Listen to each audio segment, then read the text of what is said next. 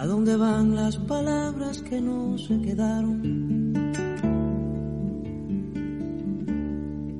¿A dónde van las miradas que un día partieron? ¿Acaso flotan eternas como prisioneras de un ventarrón o se acurrucan entre las sendijas buscando calor? Bueno, eh, tenemos el agrado de presentar hoy día a Joel Calero, es director de cine de películas como Cielo Oscuro, La Última Tarde y próximamente La Piel Más Temida.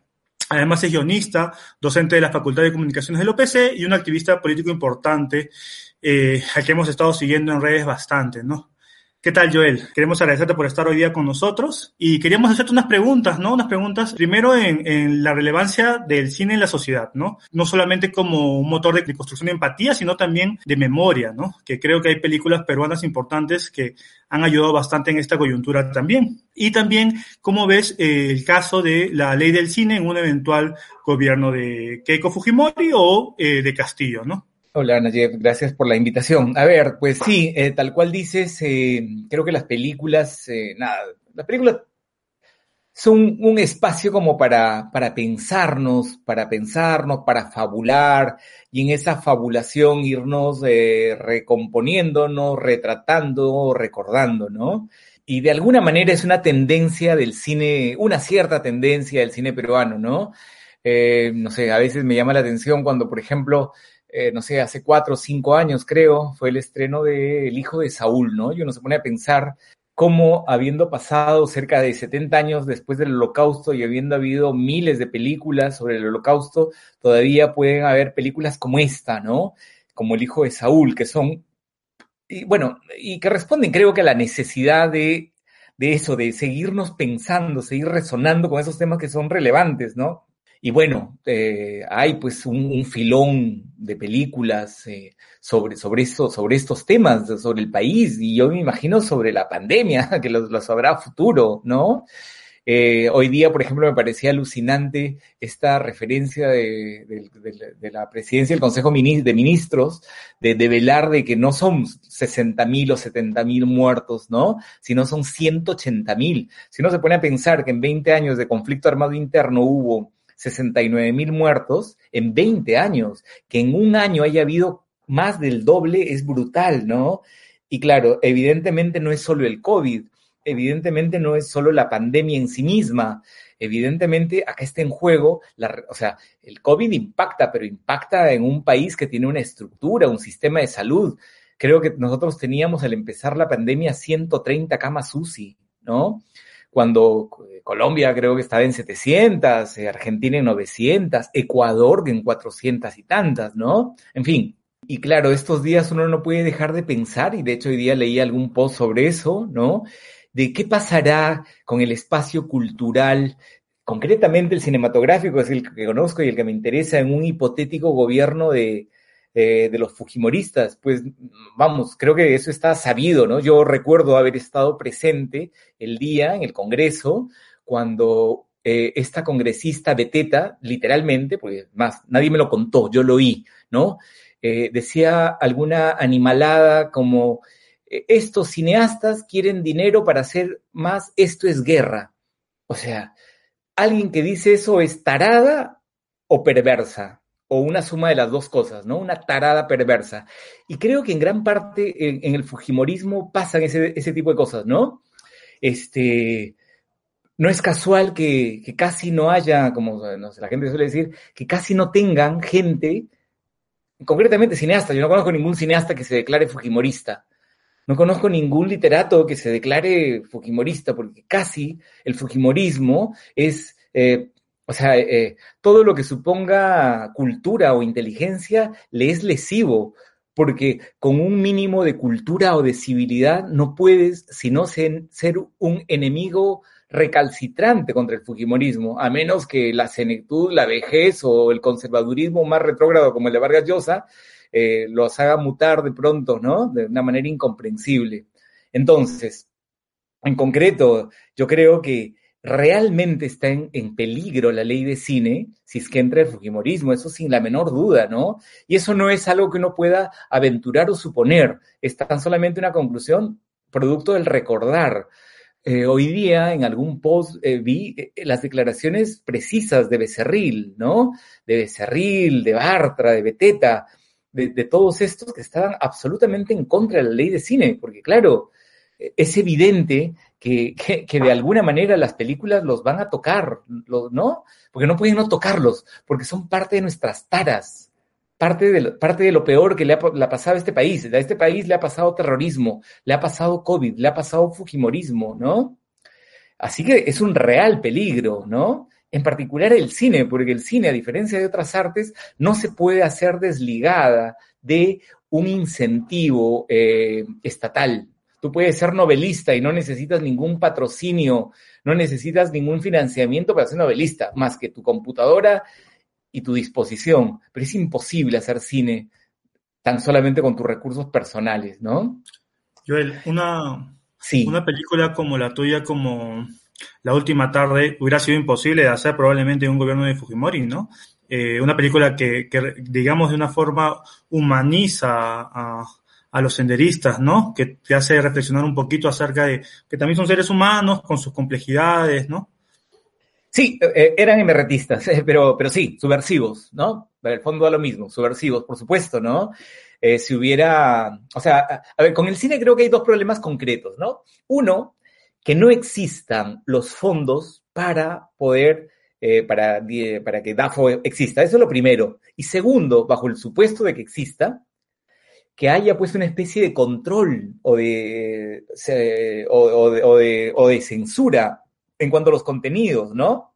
Hay sí. una parte de la ley del cine, no sé si recuerdo bien, que deja, es un poco abierto de, de que el Estado puede eh, vetar algunos tipos de, de, de películas, me parece no es tan explícito como tal como lo enuncias, pero sí, la verdad que no recuerdo con exactitud el tema, pero sí recuerdo que en su momento había algún nivel de suspicacia por una enunciación que claro, que tensando la cuerda podía derivar en una hipotética censura, ¿no? Es decir, eh, como que no es legal o pertinente la premiación de películas que atenten contra el, el Estado peruano, que bueno, imagínate lo que pueda suponer una enunciación así, ¿no? Pero bueno, creo que el, orden, o sea, yo, yo creo que, que ya en, que en un hipotético gobierno de Fujimori ni siquiera tendríamos que preocuparnos de la censura porque no habrían películas. Sospecho que sería uno de los primeros lugares a los cuales van a degollar, ¿no? Seguro. ¿Qué pasaría en el gobierno de, de Castillo? Pues no tengo la menor idea, ¿no? Yo tengo la impresión de que el gobierno de Castillo, o sea, que Castillo hace cinco meses no debe haber tenido la más remota idea de que podía llegar a segunda vuelta, ¿no? Entonces no era más que un voluntarista que estaba, eh, pues eso, eh, ¿no? Con la peregrina idea de hay que postular, hay que postular, ¿no? Ya está. Pero sin conciencia de que podía llegar, por supuesto. Y de pronto, entonces ahora cabe la posibilidad de que llegue. Este, ¿Qué pasaría con ellos? Pues no lo sé. Sospecho que, no sé, como está pasando ahora mismo, hay una serie de sectores, sectores, personas concretas que se están plegando para ayudarlo a construir una propuesta, ¿no? Este, pero sospecho que, que en principio discurriría normal el cine, ¿no? O sea, digo, tal cual como está hasta ahora, ¿no? ¿Qué tal, Joel? Buenas noches. Eh, y en el caso, por ejemplo, de, de la última tarde, ¿no? Que, a ver, de una manera nos refleja un poco que también esos temas de, como el terrorismo en es un tema tabú, ¿no? Que es un tema que no, de cierta manera no lo tocamos, es como que prohibido los, a los a los emertistas, senderistas, hay que condenarlos nomás. Eh, y justamente va un poco con lo que decías al inicio, por ejemplo, hoy último, hace unos días vi a Rosángela Barbarán, una congresista eh, de fujimorismo, joven, que es lo que me da más pena, que dice que, por ejemplo, en el LUM van a estar los verdaderos héroes que lucharon contra el terrorismo, ¿no? Y que se va más o menos con lo que es. Entonces, no sé qué, qué comentarios tienes, porque no solamente creo que sea el cine, creo que, es, o sea, como dijiste, sí, a nivel cultural, pero es como que el fujimorismo ya lo internalizado incluso en personas jóvenes, como Rosángela Barbarán, que no tienen más de 28 años, ¿no? Entonces, ya tienen esta idea metida. No sé qué tienes que opinar ahí. Sospecho que lo que, lo que el fujimorismo quiere es reescribir la historia, ¿no? Eh, en el fondo, creo que de eso se trata. Esa será la consigna. y, claro, ciertamente, cuando e, el LUM, pues le debe producir escalofríos, ¿no? Ojo, vamos, cualquier, cualquier persona que ha ido al LUM se entera, por supuesto, de que Sendero fue el mayor perpetrador de los crímenes. Y está dicho con todas sus letras, ¿no? Y que el ejército también lo hizo, ¿no? Este, es así de concreto, real, tangible, ¿no? Eh, pero yo imagino que para el Fujimorismo esa enunciación del ejército también lo hizo, debe estar muy próximo de Barrios Altos, de la Cantuta, ¿no? Y entonces, pues eso les produce escalofríos y entonces hay que tratar de vetarlo, hay que tratar de generar oscurantismo, ¿no? Y no sé, a mí siempre me ha parecido que las épocas de elecciones son momentos particularmente interesantes. Yo no sé, no, no en esta elección, pero recuerdo que hace un tiempo siempre, al, no sé, alguna gente a la que yo leía, a Bruce, por ejemplo, al psicoanalista, ¿no? Algunas veces le he leído artículos particularmente interesantes en épocas de elecciones, que es un momento en el que todos estamos como más prestos eh, a, pensarnos, creo, que, creo que es como una especie de catalizador de nuestras taras, de todo, ¿no? O sea, el país se pone en blanco y negro en elecciones. Y claro, una de las cosas que está pasando ahora es lo del, lo del cuco del comunismo, ¿no? hemos pasado del cuco del terrorismo al cuco del comunismo, ¿no? Y, claro, en la, cuando tú lees lo que la gente postea, cuando, ¿no? cuando te replican, cuando te refutan, identifican lo mismo, ¿no? Para ellos terrorismo es comunismo.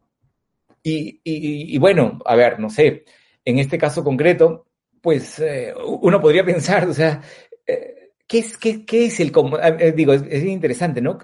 comunismo es una palabra cuya enunciación, como terrorismo hace un tiempo, que inhibe la capacidad de pensar del sujeto, ya no puede pensar, ¿no? Porque no, no se puede desagregar eso en, términos, ¿no? Sino son, son, como rótulos, que son como una especie de, eso, de grandes bloques de ladrillos mentales con los cuales no se puede, pues, hilar fino, ¿no? Ayer cuando, por ejemplo, estaba escuchando eh, en el debate y, una congresista como, como Indira Will que empezaba, o sea, claro, eh, Rospigliosi y, Carranza eh, malévolamente decían cosas como, a ver, este señor se contradice, porque primero ha dicho que la salud, la salud tiene que invertir lo privado, pero después dice que no, no sé, y el otro le dice, a ver, a ver, a ver, compadre, espérate un segundo, por supuesto que tiene que haber participación privada, pero la participación privada que puede haber no implica que ésta no tenga parámetros, no tenga límites, ¿no? O sea, nadie está oponiéndose a que haya una participación privada, pero eso no nos debe llevar al punto de no poder cuestionar que de pronto, en cierto momento, en ciertas clínicas, para admitir a un familiar tuyo, hubieran querido cobrar 200 mil o 300 mil soles, ¿no? Entonces, en fin, no sé, digamos, retrotrayéndonos al tema del que estamos conversando, creo que la pretensión mayor del Fujimorismo será pues sustituir la historia por una versión fabulada en la que ellos son los héroes, como siempre, ¿no? Eh, lo dice Rosángela en lo que tú acabas de decir, Franco, con toda su enunciación, ¿no? Los héroes de la lucha contra el terrorismo, en la cual seguramente este, no sé, pues Fujimori no, no, en esa, en esa versión, Fujimori, cuando capturan a Abimael, no estará pescando, ¿no? Estará en un centro de operaciones dirigiendo, qué sé yo, ¿no? Cosas así. Bueno, hola, ¿qué tal? Hola. en esa línea, em, quisiera saber eh, qué es lo que te motiva a hablar de, del terrorismo, em, un tema que es este parte de nuestra historia, es algo que, que nos mueve mucho, ¿no? No sé cómo qué momento de tu vida, digamos, te llevó a, plantearte para tocar este tema? Pues no lo sé, la verdad. Siendo honesto, no lo sé. En mi primera película, o sea, cuando yo hice La Última Tarde, eh, hasta ese momento, había hecho una película, pero había escrito varias más. Y el tema, en todo lo que me interesaba, el tema de pareja, ¿no? Eh, que está presente en la película. Y tal vez se me ocurrió en cierto momento incorporar, pues, no sé, ese componente, creo que en el fondo partía de la pregunta, no sé, es como creo que hay una, canción de Silvio Rodríguez, dices, ¿a dónde las, van las palabras que un día no sé qué, no? Eh, que en el fondo es como plantearse de, oye, y toda esa gente que, que era de izquierda, que es de izquierda, y que en los años 80, 90 quería transformar las cosas, tenía un ímpetu particular. Ahora, andando el tiempo, las cosas han cambiado. ¿En qué queda ese pulso, no? Eh, así planteado suena político, pero también a mí, me, a mí un cineasta que me gusta mucho es Nikita Mikhalkov. Y en Nikita Mikhalkov, de otra manera, está presente lo mismo, ¿no? Porque en, el cine de Nikita Mikhalkov, eh, una cosa que ocurre es, eh, hay una especie de, no sé, estructura dramática de las películas suyas, en las que un personaje que está en, la mediana madurez, en los 40 y tal, se recuerda a sí mismo en sus 20 cuando se sentía potente, cuando sentía que estaba enrumbado en una dirección que quería, ¿no? Y ahora, desde este presente, siente que no, que ha perdido fuerza y vigor. Eso pasa en una película como Pieza Inconclusa para Piano Mecánico, pasa en Ojos Negros, Pajas sin Testigos. Y eso a mí me, me, me, alucinaba, me llamaba la atención. Entonces, creo que debo haber pensado en ese momento, ¿y qué pasa con la gente de izquierda? ¿Cómo se siente en relación a a su militancia pasada, y, de eso surge, ¿no? Eh, en la otra película que, que, no pude filmar el año pasado y que este año tampoco puedo filmar y que espero poder filmar el próximo año, La piel más temida, el tema político se diluye bastante más, es como, a ver, se llama La piel más temida, trata de la historia de una chica que viene del extranjero, que tiene 27 años, 28 y que los últimos 25 vivió afuera, ¿no? Viene a descubrir, a nada, a vender una casa que su familia materna tiene en Cusco. Eh, y haciendo trámites se entera que el papá, eh, que el papá al que no conoce, que es un agujero negro en su biografía, pues está preso. Está preso por haber militado en Sendero. Y entonces quiere conocerlo. El tío las usa para conocerlo. Y para conocerlo, primero conoce a su abuela materna, paterna, perdón, eh, que es una mujer eh, humilde, campesina, de polleras, andina, serrana. Y a partir de allí la película se convierte en una, en una, una especie de rock movie emocional, ¿no? Porque supone descubrimientos. Primero del padre, que es el, aspecto menos importante, porque este padre tiene un rechazo por ella, así que no hay mucho vínculo. Pero luego hay otros descubrimientos, como por ejemplo, eh, la intuición de los profundos eh, conflictos de clase que tiene que haber habido entre su familia materna, que es una familia de hacendados, pudiente, ¿no? En relación a esta familia paterna, campesina y humilde, ¿no? Lo intuye, basta ver la casona que tiene en Cusco y basta ver la humilde casita con cuyes deambulando en la, en la, en la, cocina para intuir eh, eh, las diferencias y, el clasismo, ¿no? Pero también de alguna manera es como conocer este país, ¿no? O sea, porque oye, por supuesto, se entera de cosas, de, las razones por las que su madre se fugó, ¿no? Por las que su madre se fue. Entonces, una película sobre la identidad en el fondo, ¿no? Una identidad eh, individual en relación a su padre, a, su, a, a, su, a los conflictos de clase de su pareja, pero también el país del cual fugó su madre, ¿no? Así que, pero ahí el tema político está, por supuesto, pero diluido, ¿no? Porque básicamente es una película de filiación. Y en el caso de la última tarde, eh, filmarla, producirla con, con, los actores, ¿te generó algún problema? O sea, aparte de conflicto de la misma película, porque tiene, bueno, como tú dices, dos embaratistas, con alguien del, del, del elenco, de la producción, te dijo, Joel, no sé, te estás pasando o algo así. Sí, yo he escrito sobre eso en, el guion de la película. El, guion está editado por la UPC. Eh, eh, sí, con Lucho Cáceres, ¿no? Lucho Cáceres, eh, es un tema del que periódicamente él lo recuerda, ¿no? Porque, ¿y qué habla? Creo que de la capacidad real, por eso ya no es floro, ¿eh? La capacidad real transformadora que puede tener el cine. Por lo menos con ese actor lo tuvo, ¿no? O sea, a veces, no te digo, vamos, en los últimos cinco meses, por lo menos tres veces me ha llamado Lucho para decirme, algunas veces en copas y otras no, oye, si yo no hubiera hecho la, la última tarde sería igual de imbécil que la mayoría de algunos amigos que tengo en el WhatsApp, ¿no? Seguro, con, o sea, con profunda convicción, ¿no? Porque, claro, él mismo, cuando me acuerdo que estábamos, eh, cuando leyó el guion, lo cuento ahí en, esa, en, las notas del director de la última tarde, eh, recuerdo que me llamó y me dijo, oye, mientras esos hijos de puta no le pidan perdón al país por lo que hicieron, yo no actúo en tu película. Yo le dije que tú me estás diciendo que el personaje pida perdón, escribe tú tu guion si quieres eso, ¿no? Este, y, y bueno, y a partir de ahí fue como un trabajo de acercamiento con él, ¿no?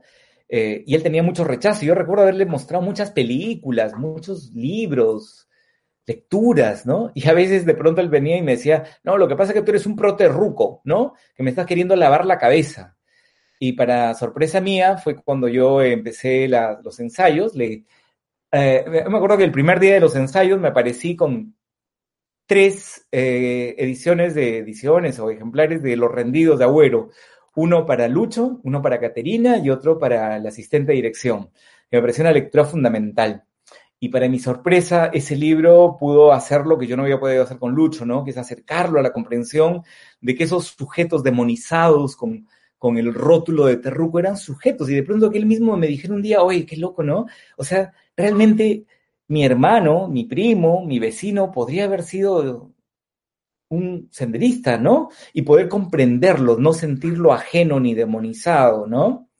Este, así que nada, creo que eh, de esa experiencia de, hacer la última tarde, eso es como lo más, eh, no sé, eh, un ejemplo concreto de alguien aquí en la película, ojo, hacer eso no lo convirtió a Lucho ni en un terrorista, ni en nada, lo, convirtió en un sujeto crítico, ¿no?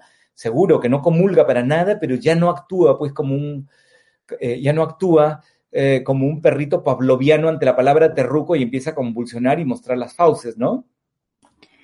Joel, ¿qué tal? Eh, buenas noches, muchas gracias por, por este tiempo. La verdad es que la última tarde es exquisita. Eh, personalmente me he sentido parte, ahí eh, hemos tenido un triángulo con, con Caterina y Lucho.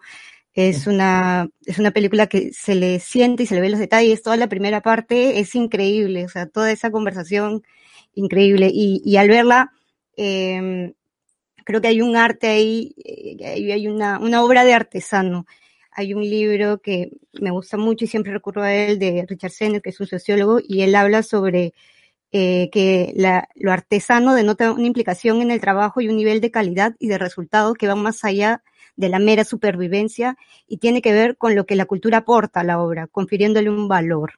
Desde ese punto de vista, bueno, luego ya hay también otro rollo que es que el capitalismo moderno ha deteriorado, deteriorado cada vez más esta adición de valor, por ese motivo, la figura del artesano funciona en cierto modo como un indicador que nos permite saber hasta qué punto el capitalismo ha alterado el valor de las cosas que elaboramos para asegurar nuestra supervivencia diaria. Yo al ver tu, tu película, eh, al ver tu obra, eh, es algo que veo muy pocas veces, ¿no? Hay, hay, ciertas joyas que, que tienen esta calidad de, de producto. Entonces me hace pensar, y en este sentido crítico que, es por lo que todos nos reunimos aquí, eh, ¿por qué lo que vemos en la tele carece mucho de eso? Es producto de esa cultura fujimorista. ¿Por qué no hay calidad en las producciones, en, lo que vemos, en el cine, en la tele? No sé si tuvieras alguna opinión al respecto sin sentirte comprometido. En la televisión, pues porque, no sé, creo que con la televisión aplica lo que decía Antonio Cisneros del periodismo, ¿no? Arte para envolver pescado. Es decir, eh, es eh, para el diario, ¿no? Y en el diario no puedes tener niveles de elaboración, de sutileza y tal, ¿no? Este, pero en el cine yo encuentro que hay películas muy apreciables, ¿no? No sé, a mí, por ejemplo, una película que, recuerdo siempre es, por ejemplo, Paraíso de Héctor Galvez, ¿no? O eh, que, habla de lo mismo sin, sin, sin, ponerlo en primer término, ¿no? Este, qué sé yo, no sé, el documental Ojos, eh, no, no, ¿cómo se llama? El documental este de Judith Vélez, que, que sacó hace poco, eh, sobre tres fotógrafos, por ejemplo, ¿no? Que, regresan a Ayacucho, eh, llevando las fotografías que han tomado en aquella época. A mí, por ejemplo, ver una película así me alucina, me alucina, porque digo, a ver, vamos, como yo alguna vez digo en clase, yo por, eh, primero, por interés personal, porque estuve haciendo, estoy haciendo una trilogía fílmica con estos temas, en fin, debo ser, sin duda conozco bastante del asunto, he leído, he visto, ¿no? Pero incluso conmigo, que es alguien que conoce del tema y que ha hurgado deliberadamente, ver un documental como este me conmueve, porque claro, cuando tú dices una enunciación del tipo, se han muerto, este, no sé, a ver, no sé, para poner, para poner un ejemplo concreto, ¿no? Si yo, hoy día estábamos, creo que en algún momento hablamos de que hoy día eh, la PCM ha dicho que hay pues 138 mil muertos, ¿no? Claro, cuando tú enuncias 138 mil muertos, estás haciendo un, un, enunciado genérico, ¿no? Que tal vez no conmueve porque son 138 mil 062, ah, mira, qué interesante. Y tal vez yo te puedo contar una única historia, una, tan solamente una, ¿no? Contándote cada aspecto minucioso, cada pliegue ominoso del horror que supuso estar horas deambulando sin encontrar una cama, ¿no?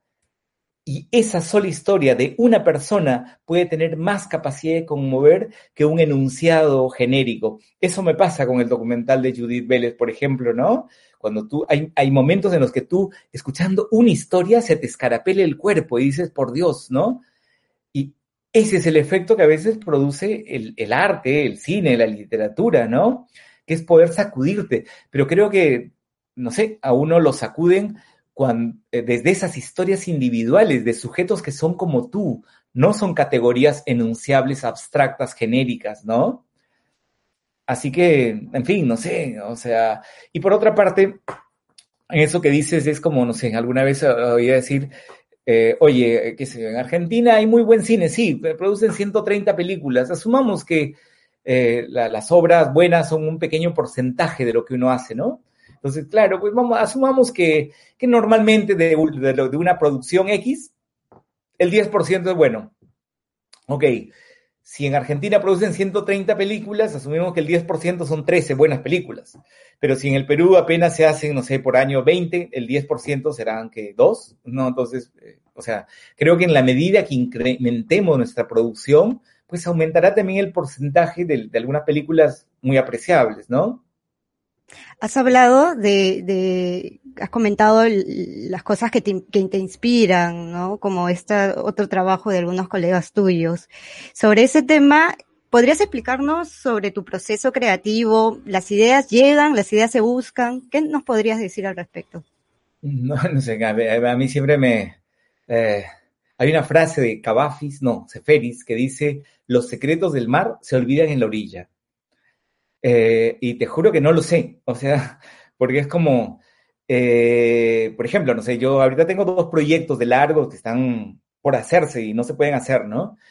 Y el año pasado, por ejemplo, en cierto momento, eh, ahora mismo, es como, yo sé que tengo estas dos películas por hacer y, y, me siento medio atado, y hay días en que me gustaría pensar en a ver si empiezo a hacer alguna historia, u otra, ¿no? Y, no, tengo, no tengo idea, no, no sé, o sea, no sé cómo se hace. Ahora no sé cómo se hace. Lo supe cuando lo hice, ¿no? Lo supe cuando lo hice y lo volveré a hacer cuando, lo volveré a saber cuando lo haga, pero en este instante no tengo ni idea, ¿no? Lo que sí te puedo decir es que cuando enfrento una película, sí eh, intento buscarle los referentes, ¿no? Por ejemplo, no sé, en concreto, cuando veía la última tarde, pues eh, cuando hice la última tarde, pues intenté ver las películas que tuvieran que ver con duetos, ¿no? Con duetos, con parejas. Y entonces, evidentemente, las de Linklater, pero también otras como, no sé, Sin Testigos de Mijalkov, como, no sé, Copia Certificada de Kiarostami. Y ahora en este proceso de, de la piel más temida, este, no sé, a veces uno se pega de algo, ¿no? Por ejemplo, no sé, eh, creo que con Nayev le estoy recordando los días en que eh, vimos una, un, el Festival de Cine de Lima, no, no, el Festival al Este de Lima. Al Este, al Este. Y vimos por ahí una película de como el elefante, no sé qué. El elefante sentado quieto. Un elefante ya, en ese quieto. mismo festival hubo una película de eh, Amanecer o Atardecer, Amanecer, ¿no? Sí, del mismo director de... Laszlo. Ángel Laszlo. Por ejemplo, vi esa película, me alucinó, no sé. Eh está uno como, creo que en disposición de querer ver para canibalizar, ¿no? Eh, sí, Sí, la cinefilia la oriento dependiendo de la película que estoy haciendo, ¿no? Porque claramente quiero canibalizar para, para, para, para, para jalar agua para, para esa película en particular, ¿no? Claro, sí. Eh, te adelantaste a lo que te iba a preguntar, en realidad eran sobre alguna película peruana, latinoamericana o, o, de otro lado que te haya marcado así y nos has dicho ya algunos nombres desde hace sí. un rato. Igual si quieres complementar no habría claro. problema, pero para continuar con esto y, y, me contestas eh, este grupo es, escribes, diriges, produces, creo, ¿actuarías? No lo he hecho nunca, pero se me ha cruzado en la cabeza en sí. O sea, no, pero eh, digo, hacer como una pequeña aparición, ¿no? Una pequeña aparición. Sí, se me ha cruzado recién ahora por la cabeza para la siguiente película que se llama Álbum de Familia. Sí, me gustaría aparecer en alguna escena, sí. Y pues nada, yo creo, no sé, es como, eh, las, creo que las influencias son más que genéricas, son como específicas por cada película, ¿no?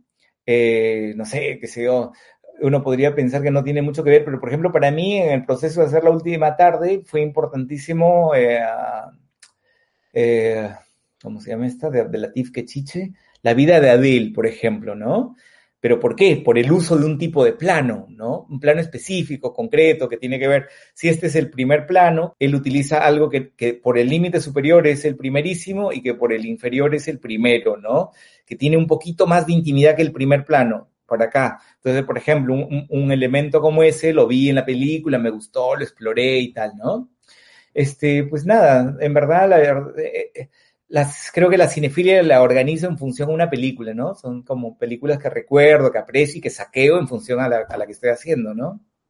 Tú eres un gran devorador de películas, ¿no? Yo sé que cuando te gusta una película la ves siete, ocho veces, nos lo has comentado varias veces en, en las clases también, eh, y yo, y sabemos de, de, de el empuje que le metes a las películas, ¿no? Igual que la última tarde, todo el trabajo que hay detrás y eso se nota en la producción de tus películas.